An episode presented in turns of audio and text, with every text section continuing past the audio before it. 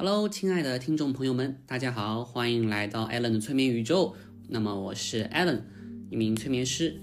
啊，上一期的时候呢，尾巴上留了一个小坑嘛，就是说想要跟大家再来聊一聊外星人，那就干脆趁着今天这个空闲的上午，我就来把这个坑给填了。啊，其实这个。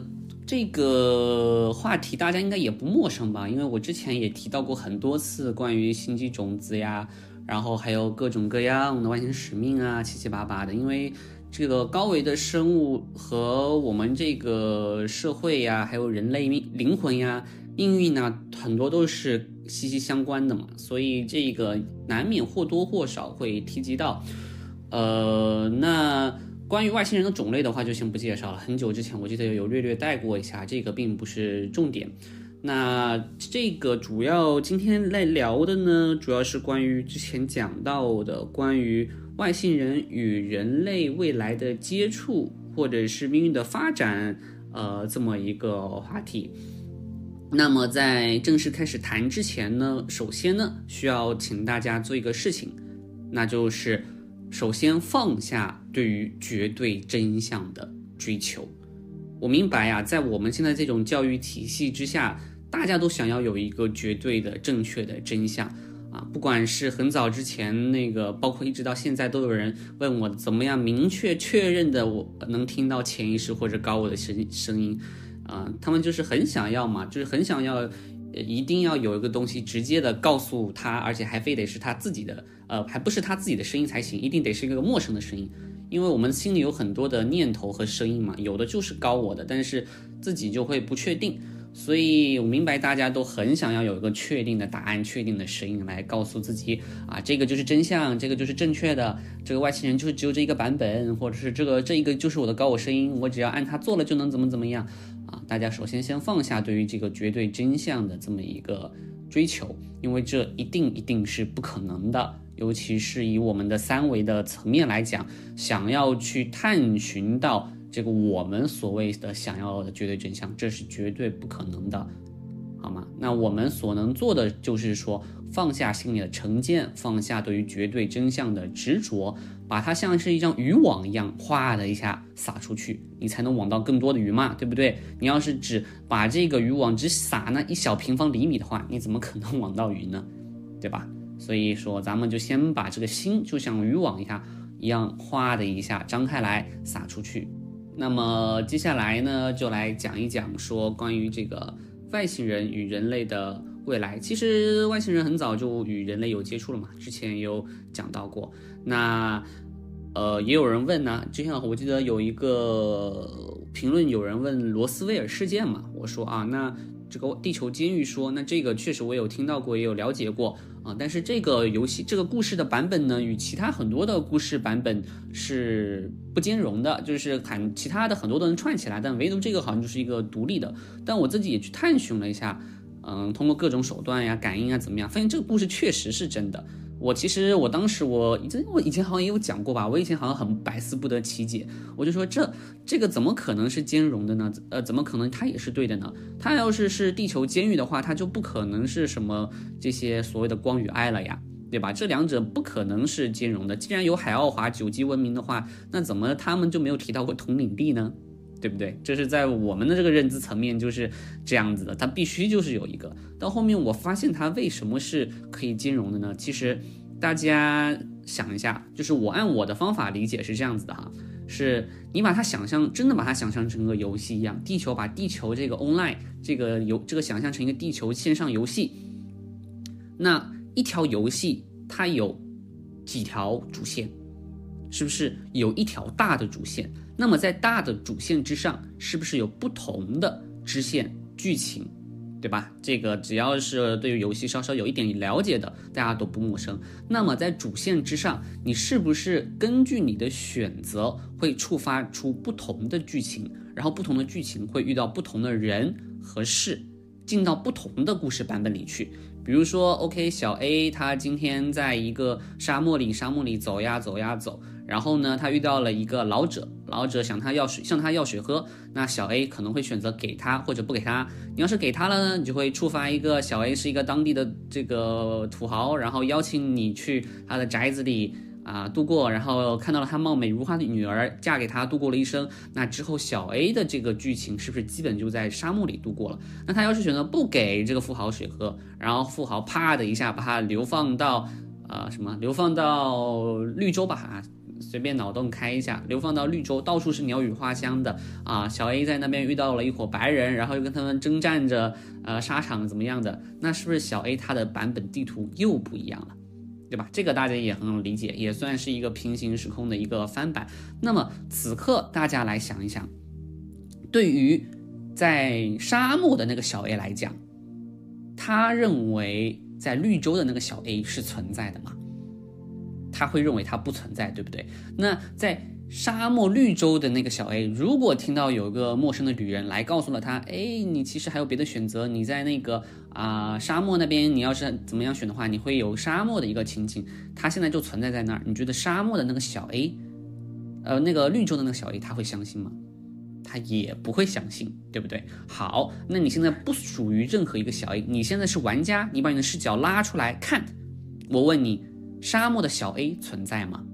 你会说哦，当然存在呀，它不是条线在那儿吗？好，我再问你，那绿洲的小 A 存在吗？你也会说存在呀，啊，它就在那里啊，只不过看我怎么选而已。不管它不管它怎么样选，代码已经在那儿了，因为它要触发那个剧情，对不对？看到了吗？这就是视角的不同。但如果现在你是小 A，回到我们刚刚那个问题，我再问你，你相信另一个你自己就在那儿存在着吗？你会讲。不相信，因为我在这儿，好不好理解？是不是感觉更好理解了一样？哎，那好，我们把这个小 A 套用到外星人上面，是不是也是一样的？只不过这个游戏现在变成了外星人游戏。罗斯威尔存在吗？存在，他就在那里啊。那那另一个光与爱的海奥华存在吗？啊，他也存在在那里啊。那。是不是这两个是矛盾的、冲突的吗？好像是，但他们两个是不是又可以共同存在呢？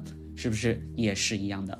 而神奇的一个地方是什么样的呢？是我们这个版本这个地球的这个游戏啊，我们现在在玩的这一场游戏啊，和我们开发出来的游戏有个最大的区别在于说，我们是实时加载、实时渲染的。我们开发出来的游戏，我们还需要提前打好代码，但是我们现在在玩的这个游戏。它的这个代码的生产速度非常之快，你可以把它忽略为说是瞬间生成的，已经快到如此，快到瞬间生成了。这意味着什么呢？意味着，当你想像你在这个光与爱的版本的时候，你在玩玩玩，你突然知道罗斯威尔，然后你讲啊，它是不存在的，或者它也有可能存在，我要去探寻一下，会怎么样？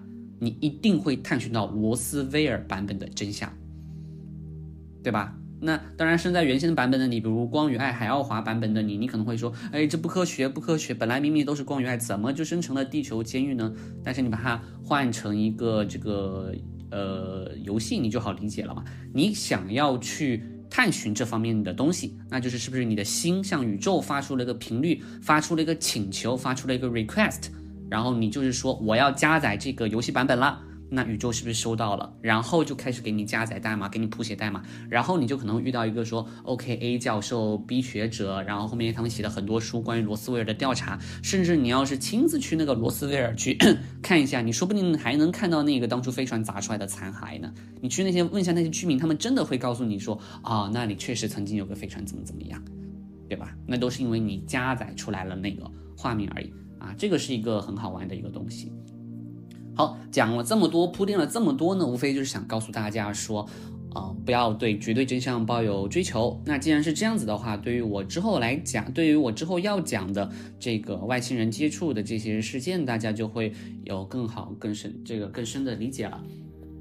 好，那么其实呃，大家最近应该也有发现了，关于外星人的这个。呃，接触是越来越多了，不管是呃大家用手机啊，或者是相机啊拍到的视频，或者是被报道出来的，自己有亲身接触过，然后发在网上的讨论的，或甚至是以至于说官方的，比如最早的那个美国的听证会，再到那个呃之后的那些很多的听证会，诶，是巴西还是新还是墨西哥呀？有点忘了，挖出来的那个秘鲁的木乃伊嘛，啊，再到这些，大家有没有发现，好像这个势头慢慢的从民间各种各样的不承认，开始向官方转转变了。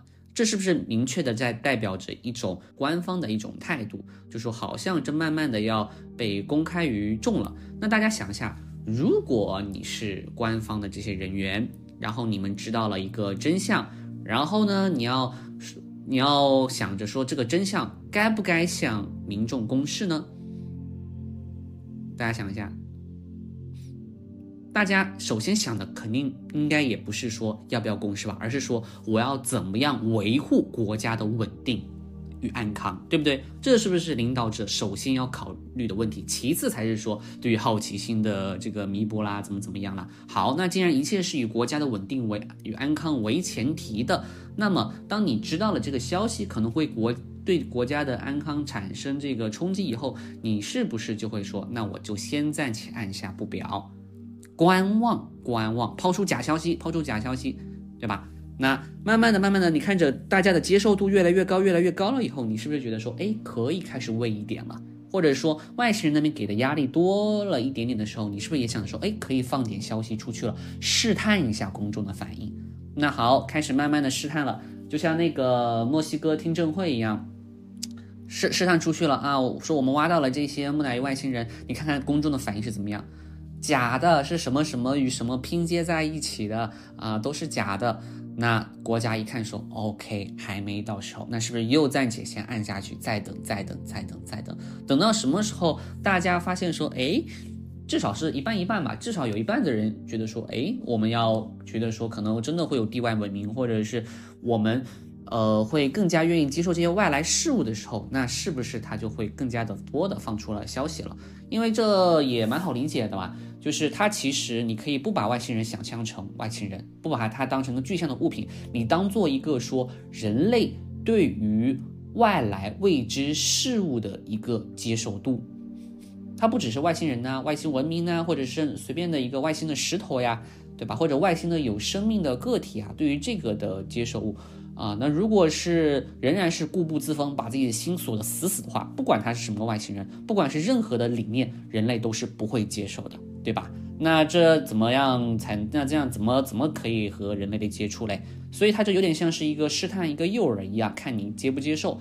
啊，你什么时候你连外星人都能接受了，那就说明人类真的可以把心完全的打开了，与宇宙合一，与天地合一，坚信有一个更加广阔的存在，坚信有个更加广阔的天地，而不全是物质的。那那个时候时候是不是到来了？所以说外星人不只是外星人，它也是一个呃信号，在三维的一个投影，一个试探。好，这个就是最近呃之前的这个慢慢的接触越来越多了。那基本上，虽然我们讲了有很多的不同的游戏剧情嘛，关于未来也是的，对吧？我们现在是觉得是未来啊，感觉有可能发生。那作为游戏里面，那程序员都知道是不是代代码已经写好了？那是不是代码只要写好了，我们就可以提前哎拿我们的眼睛去瞅一眼，看一看是怎么个事儿，对吧？那在已经看到的这几个代码里面呢，那基本上，尤其是为什么要刚好卡到说中国的这个九子离火运呢？这个我也不清楚，可能真的是宇宙有一套自己的运行的法则吧，就刚好卡到这二十年了。就是得到的消息是，基本上在二零四五年以前会完成所有的接触，会正式的开始接触。二零四五年以前，那什么时候开始慢慢慢慢的？这个过度渗透啊，七七八八的，大致是从二零二五年开始。二零二五年的时候，大家可能会注意到一些很关键的转变啊。到时候二零二五年的事情发生了，大家也可以在我这个底下给我评论一下哈。啊，二零二五年会开始慢慢的有些转变，有人可能会注意到，有人可能会不注意到，没有关系。然后从二零二五年慢慢的刚好过二十年，然后到二零四五年会完成所有的接触和转变，会正式开始建交啊，然后呃访问呐，呃和人类完成这一些文化的交流啊，科技的交流啊。当然前提是那个时候至少是人类对外星人已经非常的接受了，所以才会有这么一个。释放，我之前也有讲过吧，就是那个时候，当转变到来的时候，就是大希望大家尽可能的打开自己的心扉，因为对于那些呃固步自封的人，你不能讲他是唯物主义者哈。这这个唯物主义只是一个定义而已，主要的是对于自己心灵的开放程度，完全信奉自己那一套，完全就是完全不接受任何外来的东西的人，在那种时代和情况下会生活的非常的，不能说痛苦吧，至少他没办法很好的自洽。你就想想你的心中的绝对的坚固的唯信仰被击垮了以后，你人会变成什么样子？所以说到时候大家就可以更加的把自己的心打开一点，会很好的完成过渡，不仅是心理上的过渡，也有个心灵上、精神上的一个过渡，它是在更高的维度发生的。好，这个是之后大概会发生的一个事情。那有人就问了，说，哎，那外星人他们闲的蛋疼呀，他们为什么要来接触我们呢？对不对？啊，那是因为说。以光与爱来说的话，那就是现在呀，这个整个银河、整个宇宙都是一家，大家都是说年长的兄弟兄兄长们帮助这个年幼的兄弟兄长们去成长，啊，这个就是对于说海奥呃，这个就是对于黑暗森林的一个悖论。那黑暗森林法则是什么呢？有可能有人知道，黑暗森林法则就是说，呃，几个猎人在黑暗的森林里面行走，谁都不敢先开出第一枪。因为谁一旦那个开出了第一枪以后，他就会被其他的猎人找到位置，然后一枪把他给崩了啊！所以他讲这宇宙就像是一个莫大的黑暗森林一样，谁都不敢开出第一枪，所以说没人敢向人类发出信号啦，人类也不应该向外面发出信号啦。好像是霍金吧，他好像也讲出了这个理论。那对于海这个黑暗森林法则的一个悖论是什么？那就是说。宇宙里面的智慧生命很多，就是能进化到这种星际航行的生命，他们已经进化到了一个新的精神高度，他们已经不再是靠着这种，他们不再需要靠着掠夺呀，然后后面谋杀呀这种这种东西去获取资源啊，怎么样？他们甚至都不需要物质资源了，他们可以凭借意念就完成星际的航行。所以在那个时候，你想想，如果你是真的是一个。呃，精神力很高的人，或者是一个品德很好的人，就是你是一个很高维的生命体的话，你还会再想到说杀打打杀杀这么低维的事情吗？不会了吧？其实你这对标一下地球上的得道高僧，你就知道了。有谁说那些圣人或者是修行修到后面的人哪一个是暴徒呀？没有吧？反而是比较低频的人才是暴徒嘛，对不对？没有人说谁修修修修到后面的话，然后开始去要开始打打杀杀了，对吧？那种都被叫做是走火入魔，修歪了。普遍来说，大家修到后面莫名其妙的，对吧？都是感觉好像心平气和呀、皈依呀，怎么样？这是一个。共识，莫名其妙的共识，哪怕你什么都不懂的，你只要去修一下，你也会变成这个样子。那外星人更不用说了，那怎么可能修到后面反而还要黑暗森林呢？这就不科学了嘛，对吧？那建立在这种基础之上，我们就很好理解了为什么外星人哎要开始这么好心的来帮助地球人了，就是基于我刚刚讲的这种圣人，叫做圣人法则吧。啊，这修到最后的一个呃归途，最后大家都会发现宇宙是一体的，所有人是一体的。那你怎么会？要残害自己的手足兄弟呢？这就是外星人为什么要去这个帮助地球人啊？然后也是未来二十年会发生的方法。那大家不懂会不会好奇啊？为什么感觉我们看到的外星人好像都长得一样啊？甚至为什么好像所有外星人都长得跟 E.T. 外星人里面一样啊？为什么连壁炉挖出来的外星人都跟 E.T. 外星人长得一样啊？对吧？在 E.T. 外星人公布的时候，秘鲁那个事儿还没公布呢，那怎么就这么巧合呢？难道是秘鲁外星人是根据 E.T. 外星人的模子给造出人来的吗？大家有没有发现，好像普遍的这些外星人，大家看到的这些照片啊、影视作品啊，怎么样？好像所有的外星人都长得一样哎，都是三根手指，皮肤灰灰、紧紧、皱皱的，高度可能有高有矮，但是呢，没有鼻子，就有两个小孔。然后没有耳朵，两个小孔，然后有个大大的黑黑的大眼睛，对不对？怎么好像所有的外星人都长一样啊？那你要一也要讲这个地球科幻作家们，这科幻电影的拍摄者们，是他们想象力太匮乏了吗？除了这个就想象不出其他的外星生命体了吗？好像也不是吧？那怎么就大家好像就这么达成了一个共识，都莫名其妙使用这个来当做这个外星人的母子呢？那有没有一种可能，就是说这种外星人就是已经普遍的被上流社会或者是这些人他们认可接受的一种外星人了呢？所以他们想象不出其他的外星人啊。再举个例子，还是对标成人类的这个社会，好，大家想想，你们大家有没有听过一个叫鲤鱼科学家的故事？我不问我之前有没有讲过哈，就是说一群鲤鱼啊，在这个池里面游啊游啊游，然后可能有一条鲤鱼偶然间啪的一下，它跃跃龙门了，它飞出了这个水面，它看到了外面人类长的样子，然后后面它回到这个水底面，跟它的同类们说，哎哎哎，我知道人类长什么样子了，我画给你们看。那在那之前，所有人是不是本来画的都是可能各种各样奇奇怪怪的这个人类？但是当有一个人看到了真的人类描述了样子以后，又有两三个人跑上去一看，说：“哎，真的是这样子的时候，那是不是那些奇奇怪怪的人类的形状就慢慢的变少了？慢慢的开始以这一种人类基于这种人类开始为主流，可能会偶尔还会有些奇奇怪怪的人类出现，但是不是大体上都是直立行走？”然后有四肢，然后有个黑黑的头发或者什么样的头发，五颜六色的头发，是不是就感觉说不出左右了，对吧？因为你感觉你已经知道了什么是真的人类以后，你就很难说在对于一个你不知打引号原来不知道的东西再进行其他的定义了，因为你就感觉已经被灌入了这个想法了。就比如我现在告诉你说看到一个苹果，你是不是马上你想象出你就想象到了一个那个呃你平常吃的苹果了？那我要跟你讲说，在你看到苹，当我对你说出一个红色的苹果的时候，你要给我马上想到香蕉。我对你说红色的苹果，你用马上有办法去转化成香蕉吗？没办法吧？你会啪的一下，直接红色的苹果 又出现了。不管你怎么样对自己讲，不管谁怎么样对你讲，你也改变不了，对吧？那外星人是一样的，当你已经知道或者见到过，甚至亲身接触了这种外星人以后，我讲的上流社会哈，主流这些作家这些。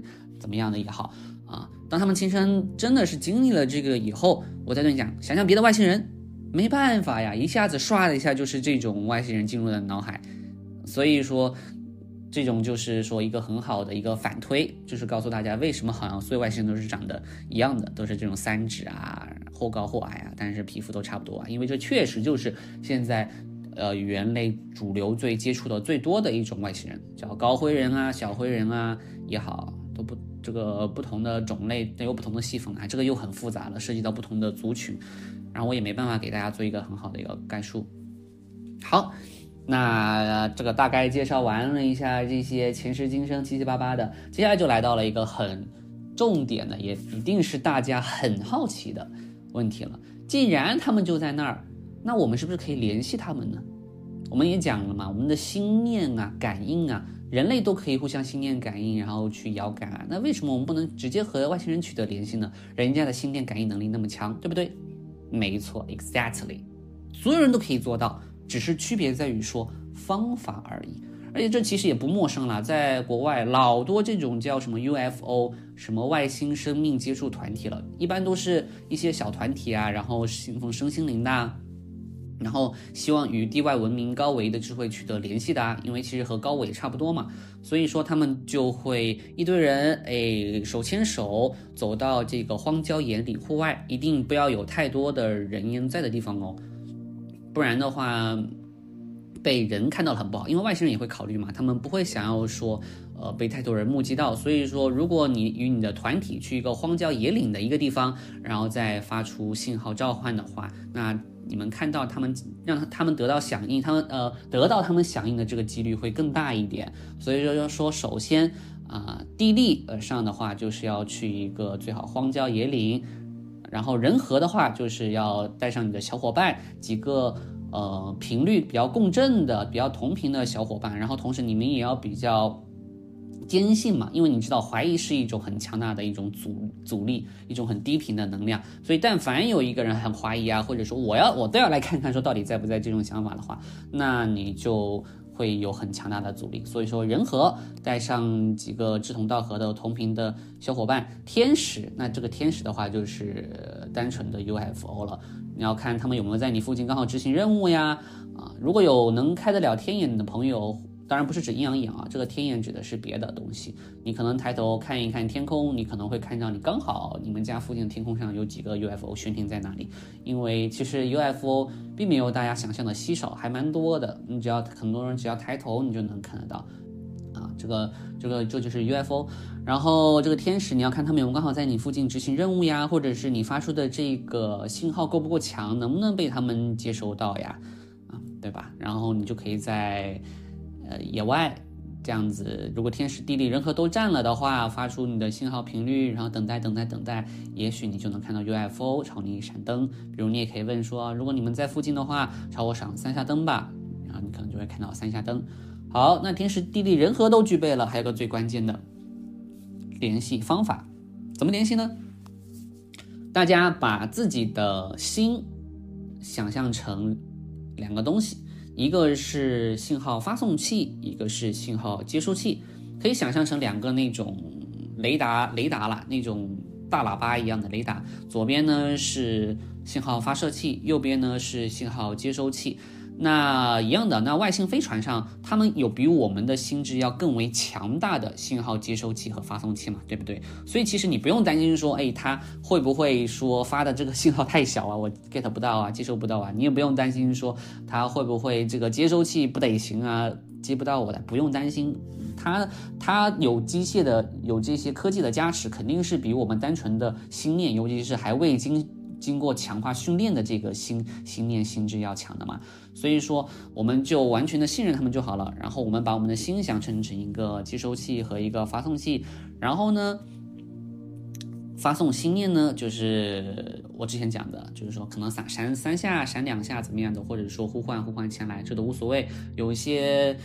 有些小团体可能会有一些独特的祈祷词，这都无所谓了。这个就是你发送，那接收是很关键的，对吧？你发送了，发送了，你可能或多或少，就算有杂念，你也发送出去了一些。那你要怎么样确认到自己接收到了呢？那又是一个很简单，但是可能又老生常谈的话题，也比又比较难的话题，那就是说放空你的心念。是不是感觉很耳熟？大家一听啊，这么简单啊！但是确实又很难做，因为谁能真的完全把自己的心给空下来呢？必须要一直经过训练、训练、训练、训练、训练，才能让你的心渐渐的空空的下来，不要有那么多念头的起来。那当你的心慢慢的，至少是空到一定程度以后，不定不是说要绝对的空哈，目前可能还没人能做到完全的一念不起。它就是一个相对的比较空的状态的时候，你去关注你的这个心念的喇叭的这个接收器，想象它是一个接收器，然后放空的心念，放空你的声带。当你感觉到有什么东西要从嘴巴里讲出来的话，就让它讲出来就好了。然后你可能会开始有一些。话语从你的嘴巴里冒出，你也不用担心，你不是被附体，也不是被上身了，你还是会有很强的这个自我意识，但是你会完全的放松，完全的信任，然后这时候你就会从你的嘴巴里讲出一些。好像你知道，又好像你不知道的东西，就是外星人他们会以你的身体为载具，当成一个传话筒，传出很多的呃高维的信息。你也不用担心说那些知识是不是到底是你已经知道的，因为其实是你只要录音下来了，你事后回听的话，你就会发现有些东西好像。真的又不是自己知道的，但它也不会超出你的认知太多，你懂吧？它也不会说借由你的嘴讲出一个非常非常深奥的物理科学的话题，因为你就把你的大脑想象成一个语言信息库。那是不是你要是这辈子都没有研究过什么量子物理啊七七八八的东西，那是不是理所当然的，在你现在已有的大脑的信息库里面，你不具备这些信息？那它要调动起那些你没有的信息的时候，它要花费更大的能量，所以他们会更倾向于调动你已有的一些。信息，并且是你熟悉的一些信息，然后来表达他们想要表达东西，就像是一个键盘，二十六宫格键盘一样，它肯定是倾向于使用你已有的二十六间隔宫格键盘来打出他们想要的信息，而不是说我再给你造五六七八九十个键盘来表达我们全部的信息嘛？它并想要更节省能量一点，并且也是帮刚帮助信息更好的传达嘛，因为你更好的能理解的是二十六宫格的，而不是七八九十宫格的。所以这个就是你的接收器和传信器，然后你可以说，呃，约几个志同道合的小伙伴，经过一些训练，你们先在家里自己先训练嘛，训练一下你们的心灵接收和感应的能力，啊，比如最简单的可以从画画开始，一个人在那个房间，一个人在这个房间，然后想象着你的，把你画，比如画了一辆一辆车，一个四方体，然后两个小轮子。嗯，然后后面你把这个塞到，把这个图像想象着塞到你的发送器里面，然后发送到对面，然后看对方能不能接收到。那对方的那个人呢，就要想象着把你的接收器打开，然后把你的心键呢放空，看有什么样画面浮现出来了，看到什么你就画下来。先经由自己的训练、训练、训练，找到那种感觉，找到了以后，就可以拉上几个小伙伴一起，手拉着手围成个圈啊，去到野外，然后发送按之前的训练发送心念。这个约定的可能就是闪三四下的信号，然后看他们会不会回闪，或者是有没有高维的信息进来，然后通过嘴巴讲出来就好了。我讲这些，大家不要当做我是天方夜谭哈，这些是国外已经实现了很久，应该是从一九六几年间就已经开始在进行了。据我所知了，我调查到的资料，一九六几年间就已经各种小团体开始实施的这些方法了，已经算是。蛮约定俗成的，大家公共的认知了。那只不过说在这里嘛，大家懂的都懂，那就感觉好像很新奇一样啊。但是在国外的话，已经是人尽皆知了啊。当然也没有那么人尽皆知啊，就是在那个圈子里面，至少是已经算是比较大家人尽皆知的了。都已经写出好多书了，已经算是比较常规的探寻超自然科学的这些的方法了。接收释放，接收释放。那我明白大家很多想要的催眠状态或者链接高维的状态，是希望有这个存在体用自己的身体讲出自己不知道的东西。那其实你那个不应该在那种情况下，你应该小心了，因为有点危险。那种情态情况叫什么呢？叫附体，叫上升，叫夺舍。当你人失去了你自主意识的时候，当你无法掌控你自己的身体的时候，你感到的不应该是开心，说哎真好，我接触到超自然燃力量了。你应该想的是担心，因为你要知道，时间久了会对你的身体造成不可磨灭的损害，甚至于你的主人格将有可能不能再出来了。这个就是人格分裂症。人格分裂症就是主人格完全沉睡了，或者在旁边旁观了，看着别的人格在身体里讲话。那个是你希望的吗？我觉得大家应该都不希望吧。那就像害死好奇心害死猫嘛，很多人渴望要那样子才算，但是真让你到那样的话，你会不开心的，好吧？但是当然，在这种你有清楚清醒意志下的这种催眠态或者是链接高维态，你又会不满意，你又会说不行不算，我觉得我还很清醒。那到让你到另一种状态，你又不开心了啊！这个也是很典型的小我的拉扯了，就是小我并不在意说你要哪个答案，小我他从来不想要一个准确的答案，他不想要那个真相，他只想要什么？他只想要让自己开心，他只想要情绪价值拉满。就是我要这个的时候，我也要另一个。我说 OK，那我把另一个给你，说不行，这这个也不好，我也要另一个，永远是像个小孩一样的。好吧，所以说，OK，话归正传，就是大家链接外星人的时候，大概就按我之前讲的一些方法去啊做就好了。然后可以在我的评论给一些反馈，大家这个也很好，是吧？就是你在家里面的时候，你要是没有小伙伴，也不想去荒郊野岭的话，那你坐在自己的家里的阳台这么试也是可以的。好。那以上就是本期的所有内容哦。顺便再插播一句，这个其实也能跟我看到的很多预言有对应，包括很多人看到的这个死后世界。我记得有一个日本的一个一个什么专家呀，脑科学还是？量子科学啊，是一个量子领域的一个专家。他本来也是唯物主义者，然后直到他经历了一次濒死体验。他经历濒死体验了以后呢，他的灵魂呢超脱了现有的维度嘛，这很正常。然后就没有时间存在了。他那时候就啪的一下想了，我想看看我未来的我怎么样。但是他他看到的未来的他自己是两种状态重叠在一起的，一种是战火连天，另一种是鸟语花香。他事后的解读好像就是说，这两种状态是可以同时存在的，就像是平行时空一样。那是不是也能很好对应到我们之前讲的这个游戏剧情的选择？从来就没有条固定死的这条路线，只看你自己怎么选罢了。那基本上对应的很多的未来版本呐、预言版本呐，或者外星人怎么样的，基本上人类未来就两条路了。在二零四五年之前，或者是近一百年间，就两条路。第一个是核战争、第三次世界大战七七八八的爆发，现在已经有点小小的苗头了嘛，那就是继续毁灭，第七次文明开始。那第二个版本呢，就是鸟语花香，然后地球完成这个升维，跨入到第五维度的跃迁和升维。那就是那个教授看到的鸟语花香，这个也很符合吧。然后大家也不用想着说，那是那如果是这样子的话，那那些呃高频的人们是不是要是进入低维的世界的话，那高频的人们是不是也要被核战争打死了呢？不会的。记得我之前也有很久前也有想过，它就像是两个新旧地球的分离而已。低维的人呢，就低留在低维的世界，继续完成原先没有完成的课题，可能会经历战争呀，怎么怎么样的。那高维的人呢，就会留在高维的地球，然后继续完成他们应有的课题。啊，本质都没有什么区别嘛，都是完成课题，就就像是你一个班级里面有的学生进度快，有的学生慢一样，但是大家最终都会毕业的，对吧？无所谓的。这个低维的人，就是说成绩可能原先进度慢一点的学生，他们最终也会赶应头赶上，啊，也会经历说高维或者是那些学生应有的分数，之前的那可能高维一点学生，高分那个学生的分数也会达到的，总是要一路下去的嘛，对不对？殊途同归罢了。好，那以上就是本期的所有内容，我们就下期再见了，拜拜。